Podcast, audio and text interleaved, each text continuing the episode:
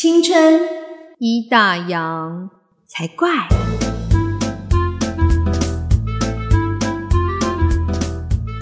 欢迎收听《青春已打烊》，我是泡泡，我是王妈妈。说到妈妈，最近是母亲节，泡泡作为一位妈妈，你开心吗？嗯，不好说，没不好说。有的时候开心，有的时候不太开心。对，妈妈永远是一个最辛苦的角色。其实我觉得我们嗯讲了不少有关于妈妈的话题。当了妈妈之后，人生有什么改变呢？坐月子有什么样子的有趣的事情啊？其实像我自己最有感的部分是，妈妈要重新回到职场的时候，哎，我觉得这真的好难哦。就是她有很多要考虑的点，然后其实妈妈要重新回到职场，会碰到很多的困难和心里面的挣扎。嗯，然后呢，我就有上网去找一些相关的文章或资料，可是我后来就发现，大部分的文章啊。它都是把妈妈分成职业妈妈跟全职妈妈，然后他可能会讨论的是，哦，职业妈妈是不是不爱小孩，或者是全职妈妈是不是不求上进，所以他们可能只会把妈妈二分法变成这两种。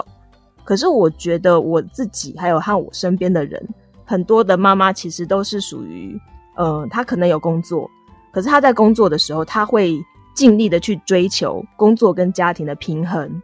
或者是有些妈妈，她可能还是全职妈妈，可是呢，她不会让自己只当全职妈妈，她还是会想办法去斜杠或者去兼职，然后就是会去做一些不一样的事情，不会让自己只停留在带小孩这个部分。所以我觉得妈妈其实分成很多种，诶，很多啊，而且我觉得妈妈也有很多内心戏，诶，内心戏。呃，我当初是没有很挣扎，我当初就是选择要带小孩。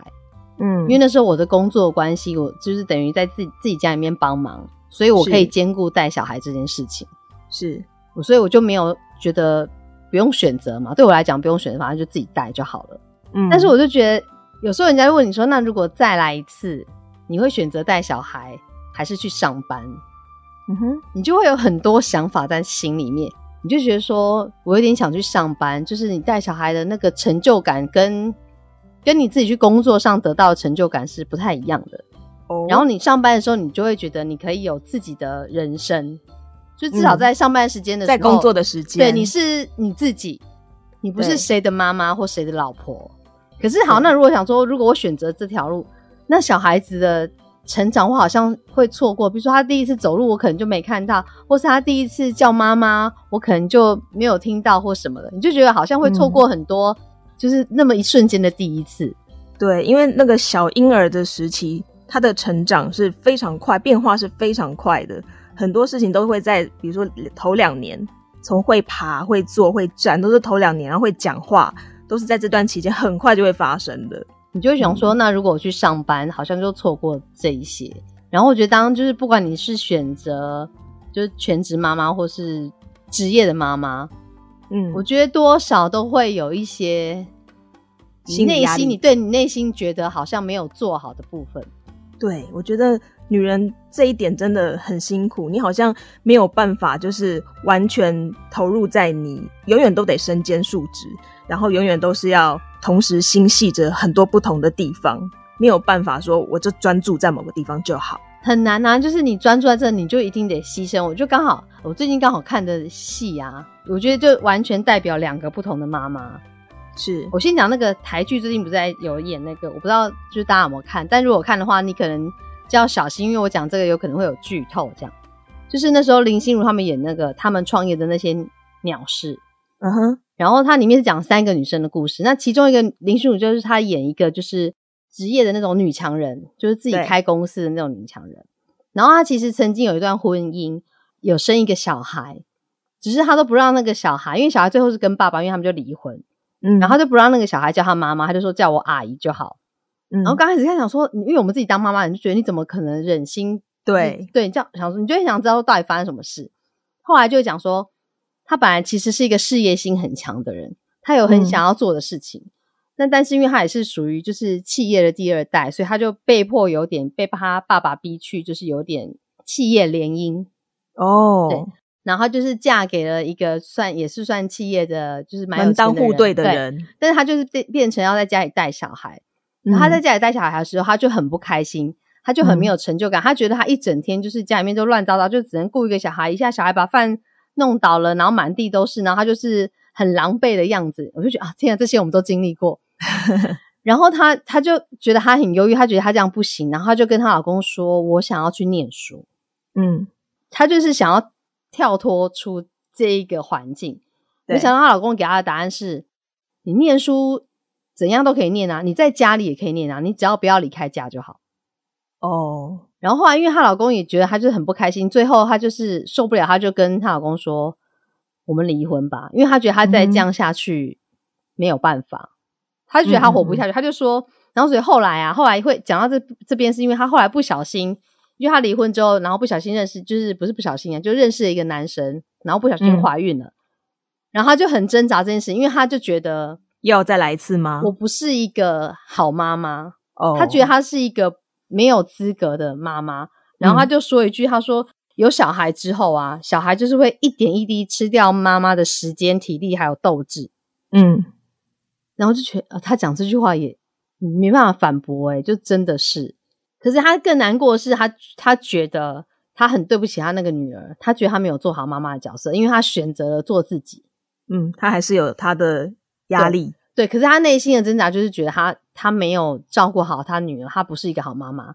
最后他这个心结怎么解？就是他的前夫带他女儿来找他，然后他就跟他女儿说：“哦，对不起，我没有，我不是一个好妈妈或干嘛。”然后女儿就很贴心，总是说：“说没关系，你现在开始学当好妈妈就好。”然后我就觉得说，哦，这个是就是职业妇女的内心的挣扎。那我觉得她这种是属于事业心很重，然后也真的在工作领域她有达到一定的地位，然后她有真的闯出一片天。那这样子的职业妈妈，的确她可能就会有很难分身乏术去照顾好小孩的问题。所以其实我觉得，我觉得当一个事业心很强，然后事业很成功的妈妈，当然不是问题。可是她可能真的会需要家里面有后援。可以协助他去照顾小孩这个部分，对。可是他就会觉得说，我就没有把时间放在顾小孩身上，就好像不是一个好妈妈。可是你就觉得，如果今天他是个男生，嗯，大家就会觉得说，你就是为事业打拼，很棒很好，但不会有人说你不是个好爸爸。对。所以我觉得那是身为女生，也可能就是因为我们是就是比较传统的社会啊，不管有没有重男轻女，就。等于说，我们呃传统家族的，或是现在某些的观念，你还是会接受一点世俗的眼光。就像我们现在还是很，其实现在已经有很多人的家庭是爸爸带小孩，妈妈去上班，嗯，可能他们觉得 OK 就好。可是如果别人听到，你不觉得还是会有一些人会讲一些闲言闲语吗？或觉得哎，怪怪的耶？对，这样 OK 吗？对，嗯，所以我就觉得这是一个职业吗？然后另外一部是刚好。之前很红的一部韩国的电影叫做《八二年生的金智英》，嗯哼，然后他讲的更多，因为他有扯到就是我们所谓的男女不平等这件事情，嗯他也是一样，他也是哦，出社会他就是工作，工作话就他就到了时间就结婚生小孩，然后生小孩之后呢，他也就顺其自然就辞掉工作带小孩，那带小孩之后呢，他就生病了，但他那个生病就是有点心理的生病，他自己不知道，是她老公先发现的。这部电影其实还有一个重点，就是要嫁对老公很重要。好，她就，但是她她没有觉得她自己生病，反正她就后来跟她老公说，呃，小孩因为那时候小孩好像也去念书，她说她想要回去工作，她老公就说好，支持她。可是呢，她发现她找不到小孩下课之后到她下班之前这段时间的保姆，嗯，然后她就很烦恼。可是她已经谈好工作，她可以回去工作，她本来很开心哦。然后她老公就说：“那不然我我请育婴假，你去上班哦。”因为她老公知道她老婆生病，他就觉得也许这样会对她好。而且她老公是孔刘，对对，老公是孔刘，还会发生这种事情，大家觉得天哪！哇哦！所以大家当妈妈会忧郁是正常，因为我们老公都不是孔刘，不是孔刘。然后，所以就是她就是，然后结果后来呢，婆婆知道她的儿子要请育婴假的时候，不得了了。婆婆就去跟媳妇的妈妈说：“你知道你女儿生病了吗？然后而且怎么可以叫叫我儿子请育婴假？那他以后的就是他的前途怎么办？对对，你这时候就觉得说，只有你的儿子是儿子，那别人家女儿，你的媳妇就不是别人家女儿吗？他就是先入为主的觉得女生就是应该在家带孩子。对，后来呢，这个女主角的妈妈知道这件事情，她也很错，因为她不晓得她女儿生病这件事情。然后他就去看他女儿的状况，说刚好女儿那时候就刚好有发病的状况，他看到，他后来就跟他女儿说：“你就去上班，然后小孩就是没有人顾的这段时间，我来帮你顾，然后你就去做你想做的事情。”嗯。我讲到这边就有点哽咽，就觉得天啊，有当妈妈之后就觉得妈妈好重重要。你说妈妈的妈妈很重要，就是后援啦，后援真的很重要。对，然后我就觉得说，对，他就觉得说，像他那时候，比如说他那时候他们要不考虑要不要生小孩的时候，她老公就说生小孩还好吧，就是不会影响很多啊。然后后来他里面就有一句话说，对你们都没有影响，但被影响的只有我一个人。嗯，就他的生活完全就被改变了。对他再也没有工作，然后就要顾小孩。然后韩国就是其实重男轻女很严重，那时候就是不是很流行，就是他去好不容易顾带小孩出去，然后想喝杯咖啡轻松一下，然后就会被人家说你是妈虫吗？就说是靠先生过活的女生哦，这种闲言闲语。对，然后我就觉得说，哎，对他，他就说好像在婚姻里面追求自我是一件很奢侈的事情。嗯，所以我觉得，因为我们是妈妈，所以我觉得很多那种内心的压力跟想法是我们自己会有的。我觉得外人也很难懂，没有当过妈妈真的不会懂。就当我就像我们没有自己当过妈妈之前，我们也很难体会那种其中的那种滋味啊。对啊，真的。所以你看，这两个女性不这这两个角色，不管你是选哪一个，其实她都有内心很挣扎、很痛苦的地方。对，因为都只是为了当一个好妈妈。好妈妈之余，也想要追求从工作中得到一些成就感，或者是说，呃，有一个稳定的收入来源，嗯，对不对？就是我觉得工作家庭两头烧，妈妈的职业选择其实是真的很困难的。可以先说说你，你，你当初后来去选职业的时候，嗯，其实我觉得啊，可以先聊聊的是。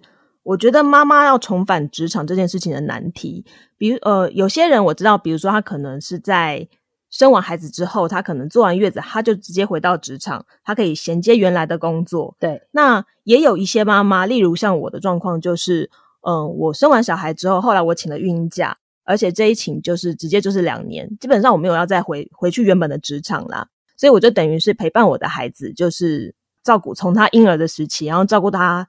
照顾到他进小学，所以我当了五年的全职妈妈。所以当我要再回到职场的时候，我就会碰到一些困难和职业上的选择。因为我之前的工作可能都是做媒体相关呐，或者是行销企划类型的工作。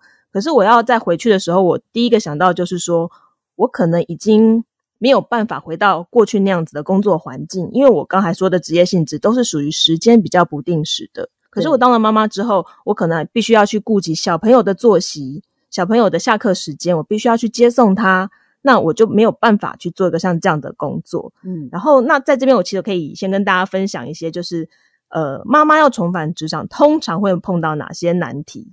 第一个哦，跟社会脱节这个部分，例如像比如说像我这边就中断了五年，然后我觉得很不一样的地方就是我在就是离职之前。那时候大家工作上面都是用 MSN 来沟通，对，现在已经没有 MSN 哦。对，但我重返职场之后，大家已经开始用 Line 了呢。就是在一些科技的技术上面，就是一些大家使用的习惯上面，其实已经改变很多喽。然后更不用说一些，比如说工作性质，它需要随时跟上时代的潮流，例如我们说。嗯，社群的小编好了，这种工作，你看社群一个一个出来，演算方法一直不断的在改变，面对族群讲话的方式，流行的东西都不一样。对，你讲完 MSN，我现在脑袋里都是噔噔噔噔噔噔噔。对，可是你看现在大家已经在用赖这边噔噔不一样。对，听众我也噔噔噔，不知道人就是真的太年轻了，好酸。我想我们的听众应该还知道 MSN 吧？应该知道了。你要再讲更早之前吗？ICQ 是不是？ICQ 我真的没有经历过。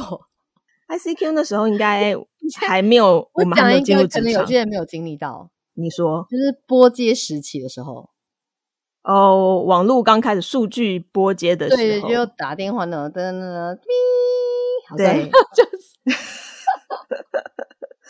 我觉得在科技这个部分真的非常有感，对，这差很多，真的。对，就是你可能会觉得，哎，就是在专业的部分可能会跟社会脱节，所以其实，在复出职场之前，其实我觉得妈妈都应该要稍微先做一些功课，或者是说看看，如果你的就业的专长是跟一些证照有关，或许也可以先把它考回来之类的，就让自己先追上那个时代。嗯，好，我觉得这是一个问题。第二个问题就是年龄的问题，我觉得对女生来说真的很吃亏，真的。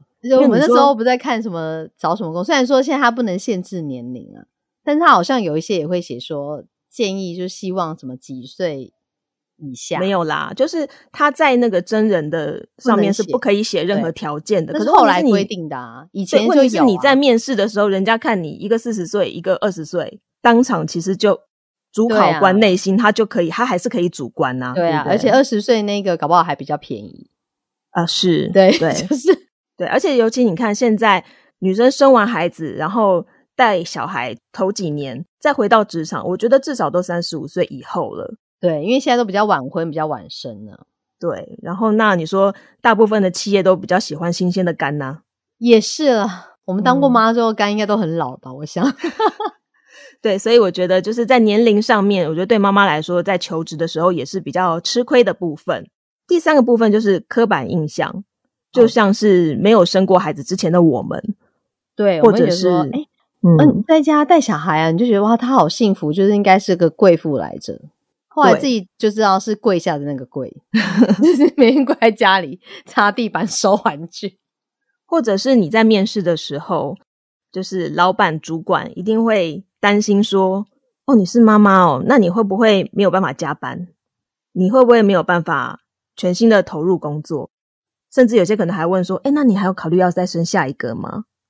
对他们，因为他们就会很怕你，搞不好你才回来没多久，说：“哦，又怀孕了。”对，然后会担心你没有办法投入这份工作。他们会希望就是你是百分之百全力都是在工作上面的。因为我觉得说实在话，就是就算你的小孩去念书，偶尔还是会有一些突发状况。对，然后先被牺牲的，好像几乎都是妈妈。对，就像你应该不会一个爸爸去面试的时候，老板会问他说：“哎，你是爸爸，那你家里有小孩，你可以加班吗？”应该爸爸不会被问到这种问题。对，比较对。可是女性就很容易碰到这样的状况，所以我觉得女生呃妈妈啦，在求重新求职这件事情上面，其实真的会碰到蛮多的困难。就是身为女性的原罪吗？也不是，身为女性的原罪，就谁叫我们会生小孩啊？因为男生不会生啊。今天如果两个都可以怀孕的话，我觉得可能不会那么明显。应该是说社会上约定俗成的眼光，就是觉得妈妈就是主要照顾者。对对，所以他们就会自然而然觉得妈妈没有办法全心全力的投入在工作上。那我觉得，先别说这些条件限制了我们，可是可是可能很多妈妈自己心里面也是会对自己有这样子的质疑，或者是说，她的确就是会有需要，说我没有办法加班呐。因为我真的就是需要准时去接孩子，我不能让孩子在安静班一个人待我等我等到八点，他这样很可怜，对对不对？所以呢，我觉得现在很多的妈妈就是会因此放下她过去曾经累积的那些学经历，所以她必须要去寻找一个可以稳定上下班，哦，可能可以准时下班，但是这样的工作性质可能是比较容易被取代，也比较缺乏竞争性的工作。那这一切都只是为了可以兼顾。工作跟家庭，对，所以我觉得这是妈妈很辛苦的地方。嗯，所以有时候常常去就只能找一些，像有时候这样，哎，如果现在去找工作可以做什么？大概只剩服务业吧。如果说你的心态就是你还是希望可以兼顾家庭的话，嗯，对，有哪些工作可能会比较适合妈妈，或是比较多的妈妈会去尝试的工作？比如说第一个，我觉得很多妈妈都会想要去做办公室的行政工作，也是行政职嘛，助理啊。或者是柜台，或者是秘书，比较不需要会被加班到的工作。对，然后他的工作内容就是比较稳定，然后时间上面就像泡泡说的，不太容易会需要加班。但是呢，这样的工作有没有缺点呢？当然有。例如像这种行政职相关的工作，它的升迁啊、调薪啊，都是会比较受到限制的。它比较不会有再往上面。的机会，而且它也是一个取代性很高的工作。对，其实像王妈妈，我现在就是在做柜台的工作。其实这两年我发现了一个趋势，就是呢，行政职的工作啊，现在很开始有外包的趋势。那过往可能行政职的工作都是公司的正职之类的，对。可是现在渐渐的，很多企业就会把像这样子类型的工作，它可能会变成是约聘的方式，或者是他用外包的方式，就是他找一家外包公司，然后呢，那你帮我呃找两个行政助理来，我帮我找两个柜台来，所有的状况都是交给外包公司这边来处理。那公司这边他就可以决定说，哎，我要不要继续用你这家外包公司？然后每年签约，所以其实对于做这些行政职的工作来说，当它变成外包的时候，它其实会变得不是那么的稳定，因为它随时都有可能被这家公司换掉。嗯，好，然后再来第二个可能比较多妈妈的工作类型，就是像泡泡这样在家里面做生意，或者是自己接案子、做网拍之类的。这个当然最大的优点就是我就是可以完全配合小孩的时间了。嗯，就是反正就把他们带来店里，然后就是看着他们可以写功课。那可能我有客人的时候我忙，然后他们自己通常我有客人在忙的时候，他们也不会过来写功课了，就是这样。嗯哼，对呀。可是你就是你变成说可以陪在小孩身边了，没错。对，因为毕竟是自己家里做生意的，就没有那么多的限制啊。对。然后如果就是有什么状况，小孩生病或干嘛，我可能就是跟家里面讲一声就好，我可能今天就在在家带小孩。对，大家有家人可以互相 cover，真的很好。对，时间上面的分配比较弹性。对，但相对就是收入比较没办法像上班的时候这么好了，除非生意会有。对，就是生意好不好，它就是会有上上下下，不是说一个很固定的死薪水这样子嘛。是，对，我觉得像是包括你说接案或做网拍也是一样的状况啊，就是收入比较不稳定。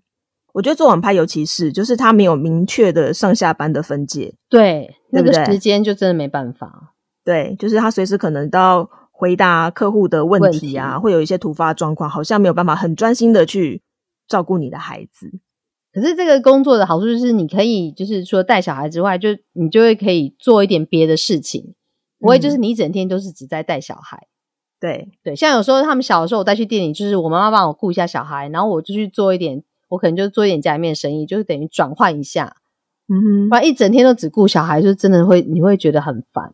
哦，对，其实这点我也有感觉，就是自从回到职场之后，就会发现，哎，上班的时间我就是在专心在工作上面，然后下班的时候再是专心做回我的妈妈。我觉得那个两边切换的时候，会觉得各有各自的充实感，就觉得哎有工作，然后有一个不一样的东西，让自己觉得不是都是一直在想妈妈的事情，这个感觉其实还蛮好的。就是你可以在你上班的时候是做自己，我觉得很重要。哎，对，就是你在代表你自己，不是说我在代表谁谁谁的妈。对对对，我觉得那个身份的转换很重要。我觉得有时候当妈妈会忧郁，是因为我们好像从此之后没有了自己的名字。哎，我很坚持一件事情，因为发现大家很多家长的赖群组，我们就势必一定会有赖群组，因为有时候老师就会组一个群组，全班的家长都在。好处就是你有时候可以问一些事情不清楚的时候，可以问一下别的家长。然后，但是我就发现很多家长就会在自己的赖名字后面夸胡说夸某某妈，嗯，某某爸，然后他可能生两个或三个，可能就会三个名字这样子，嗯。然后我就坚持不做自己夸胡这件事情，就是我管你知道我是，就是你可能就别人会不知道你是谁的妈这样子，因为通常我们跟对方家长讲的时候，就是哦，我是谁谁谁的妈这样。对对对，因为你不认识他，他也不认识我们，都是从小孩认识的嘛，所以就会说我是谁谁谁的妈这样。对，可是我就会先自我介绍。对，但是我在赖面，我就是不改名字。我觉得里面讲那句我可能是谁的妈，但我也不改那名字，因为觉得这就是我的赖呀，不是没有。其实这件就像你说的嘛，这件事情其实，在你在赖里面如果要发话，你的第一句话自我介绍，我是谁谁谁的妈妈，其实这个问题就解决了。但是如果有夸胡的好处是什么呢？就是你知道赖群组啊，我自己觉得很可怕的一句话就是某家长发问，请问谁谁谁的家长在吗？然后你就会知道发生事情了，要私下聊。如果你有夸胡的话，他不用问这句话，他可以直接他可以直接私聊你。可是如果你没有夸胡的话，他就会直接问出来。然后没有啊，那你可以不回答，反正你也不知道我是谁谁谁。然后其实 没有啊，可是他如果找到学校怎么办？放学就会跟我女儿打听说：“哎，今天那个谁谁谁跟谁谁谁是不是怎么了？” 然后他说：“哦，是啊，今天他们两个打在一起，然后他把他踢到什么什么。”你就知道哦，原来是这件事情。妈妈还是要发挥一下是不是有什么事？对，妈妈闻到八卦的味道。没有，那是因为你小孩还算就是灵敏，知道发生什么事情。哎，有些不知道怎么。对，有时候我们家小孩问他说：“哎，今天老师是不是怎样？”他说：“嗯，有吗？我不知道啊。”我说：“你们老师好像有一次不知道是我忘记姐姐还是妹妹，然后就是老师跟家长之间有一些事情，好像有一天就有这样写说，哦，老师今天什么在学校哭了这样，然后就跟我女儿说：“哎，你们老师今天在学校哭了。”他说：“我不知道。”我说：“你们老师不是在教室，怎么会不知道？” 然后他说：“哎，他们说是中午吃饭发生的事情，怎么会不知道？”他说。老师就说吃饭的时候不可以乱乱看乱讲话，所以我就看前面，我怎么知道老师们在哭？然后我就想说，女儿好乖哦。我想说，你平常有这么乖吗？就 你们班发生什么事情，你居然都不知道？我们都会最关心说他有没有被影响到啊？是对。那如果没有，那就那就算了。因为我觉得不管发生什么冲突或就是有一些状况，通常都是两边都有一些状况。我觉得。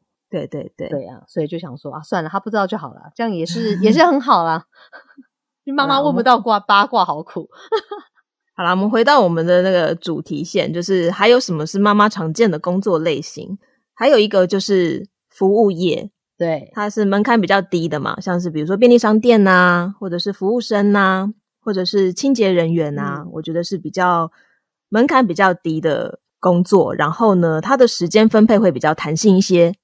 如果他允许你可以只排早班，你的时间就可以哦，这就是选择你觉得比较 OK 的时间。对，那但是其实这样子的工作，就是第一个，我觉得它很需要体力，其实很累。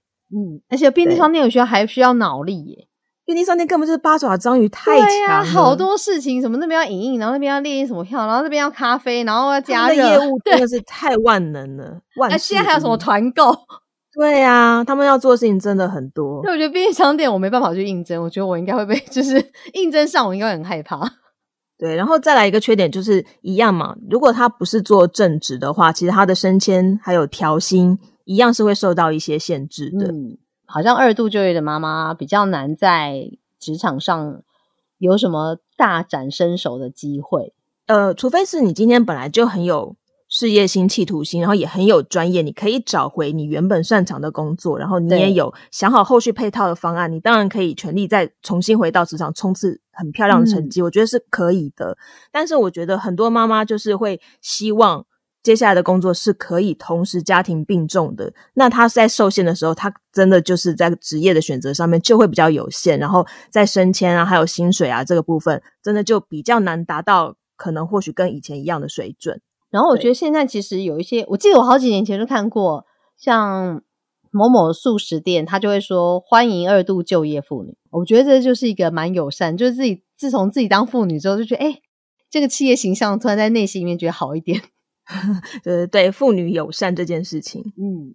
然后其实还有另外一种工作，属于，但是我觉得现在台湾比较少见的，就是弹性工作这件事情，就是你一样可能回到你的专业。的部分，可是这家公司它是愿意提供一些弹性工作给妈妈的，例如弹性工时，比如说有大部分现在台湾的公司是你可以八点上班五点下班，或是九点上九点上班六点下班，你可以自己选择，或者是也有一种时间弹性的方法是，哦，我只上班百分之八十的时间，但是我的薪资福利我也只拿百分之八十。嗯这件事情目前好像在欧美比较常见，就他们可能少啊。对，台湾都是责任制很多，你忘记了吗？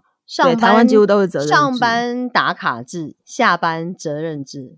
对，然后像欧美他们的做法是，他们可以设定一个每日的核心时间，就是他比如说他可以规范，例如公司在早上的十点到下午三点之间，所有的员工都一定要在。那其他的时间你就可以弹性的去调配，或者是弹性的去做减少。可是十点到三点这这段期间，所有的人都在，大家才可以一起讨论事情，然后去交流一些就是共同的业务这样子。那除了时间弹性之外，还有就是地点弹性。其实地点弹性这件事情，在就是这次的那个 COVID nineteen 开始之后，就开始很多企业开始做 work from home，可以在家工作。其实这就是一种。工作弹性的部分，地点弹性这个部分，其实对于一些妈妈来说，它也是一个还蛮方便的制度。只是说在台湾目前是很不普及的。对，然后其实可能大家都不知道，是说就是在台湾的劳基法里面呢，其实是有一个规定，是说三十人以上的公司，好，那员工如果为了照顾未满三岁的子女，他可以向老板请求每天减少一小时的工作时间，或者是调整工作时间。其实我们有这一条哦，可是其实有在执行或者是敢要求的人很少。以男女来讲，好，妈妈请育婴假感觉很正常。如果哪一天爸爸说要请请育婴假的时候，可能那个公司也会觉得啊，对不对？对。就你知道这个规定，但你敢不敢拿出来用？它其实是会有一些压力的，要要请这个假是会有一些压力的。对，所以啦，妈妈的求职之路真的是坎坷啊，不容易。对，可是我们要帮妈妈加油。其实我觉得妈妈有一些很棒的特质，是在没有生小孩之前是没有的。比如说，妈妈很懂得时间管理。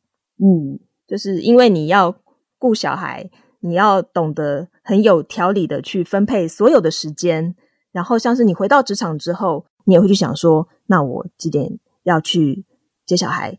那几点以前要把工作完成？嗯，然后几点之后要去呃顾他功课，然后催他洗澡。所以妈妈脑袋里面永远都有一个很厉害密密麻麻的时间表。对，很多所以在时间 对，所以在时间管理这个部分，其实我相信妈妈是比很多人都强的，对不对？对。然后第二个就是动机强，愿意更努力的去工作。